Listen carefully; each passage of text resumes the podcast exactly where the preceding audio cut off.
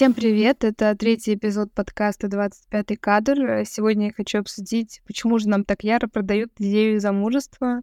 Думаю, ну каждый лет с 18 хоть один раз ты задали вопрос, ну когда там замуж? Когда дети? К определенному возрасту мы вырабатывается иммунитет, ну а дальше идет раздражение.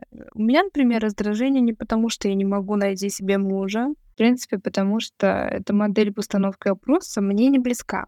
Например, в идеальном мире максимум, что могут спросить, это а как у тебя на личном фронте дела? И если вдруг видят отрицательную реакцию, то закрывают тему и продолжают э, разговор.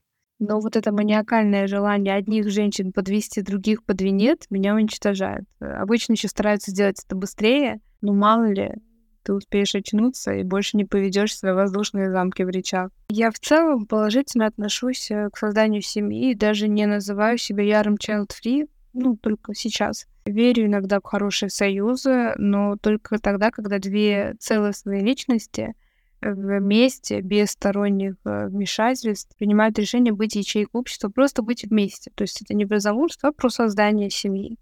Они целые личности, думаю, прямо в начале этого подкаста уже ушли, оправдав это тем, что я очередная фемка, которую из-за противозачаточного лица и характера никто не зовет замуж.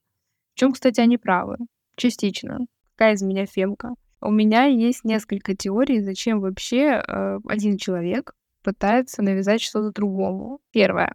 Мои любимые пункты. Им скучно. Второе. Они несчастливы в браке и хотят, чтобы вы тоже попались э, на это. Ужасное, конечно, ваша свобода, просто э, оскорбление зараженные таких людей. Люди, некоторые, которые настолько обозленные на здоровых, что оставляют э, также зараженные иголки в общественных местах или же пытаются заразить специально других.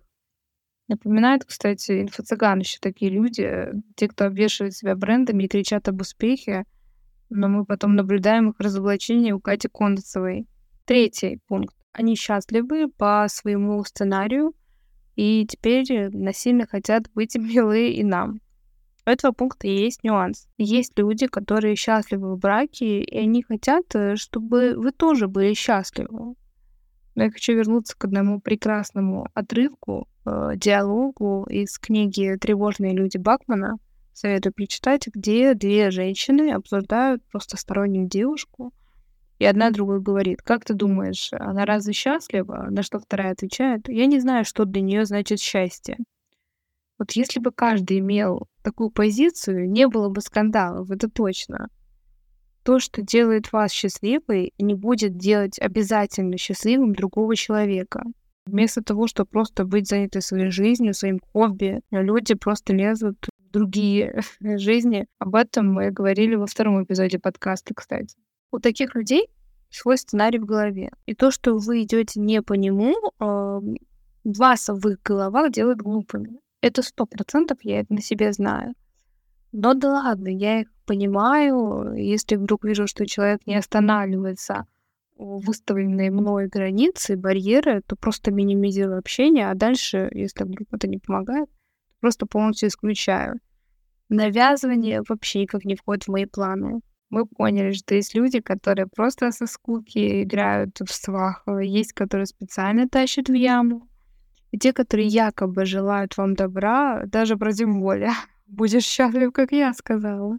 Но у меня есть теория или догадка, что вот этим навязывающимся, я надеюсь, есть такое слово, точно дают какой-то кэшбэк может, ЗАГС какой или кто свыше. Но я не понимаю, как можно сватать э, всех постоянно друг другу без выгоды.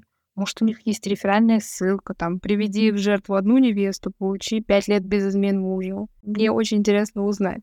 У них, как у масонов, наверное, свои обряды. У тех надо брови сбрить, а этим побольше красных лент на чужих невест одеть требую расследования. Что с этим делать? Вывод для меня такой, вообще, в принципе, не слушать советы людей, чьи жизни и их выбор вам не близки, и вы не хотите себе так же. Это, в принципе, помогает. Если я вижу, что человек не соответствует э, моим желаниям в будущем, то я просто прохожу мимо. Эм, как еще с этим бороться? Наверное, становиться физически и морально независимыми И тогда, в принципе, никто не сможет ничего навязать. Э, не хотеть строить вообще нормально. Не хотеть строить ее сейчас тоже нормально. В принципе, в мире у каждого своя нормальность. Это был менее смешной эпизод, в котором захотелось поделиться и найти поддержку. Они вам ежедневно продают историю замужества. А еще говорят, ну выйди, может, хорошо будет. Я отвечаю, я пока останусь, так-то точно хорошо будет. Люди любят учить и направлять других, не давать пробовать новые сценарии в жизни. Для них это страшно. Ведь они, возможно, прожили не свою жизнь, а навязанную обществом. Скорее всего, так и есть. Желаю вам отличных замужеств.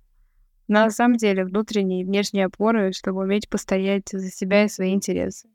Всем хорошего дня, вечера и ночи, в зависимости от того, когда вы меня слушаете. До новых встреч и эпизодов.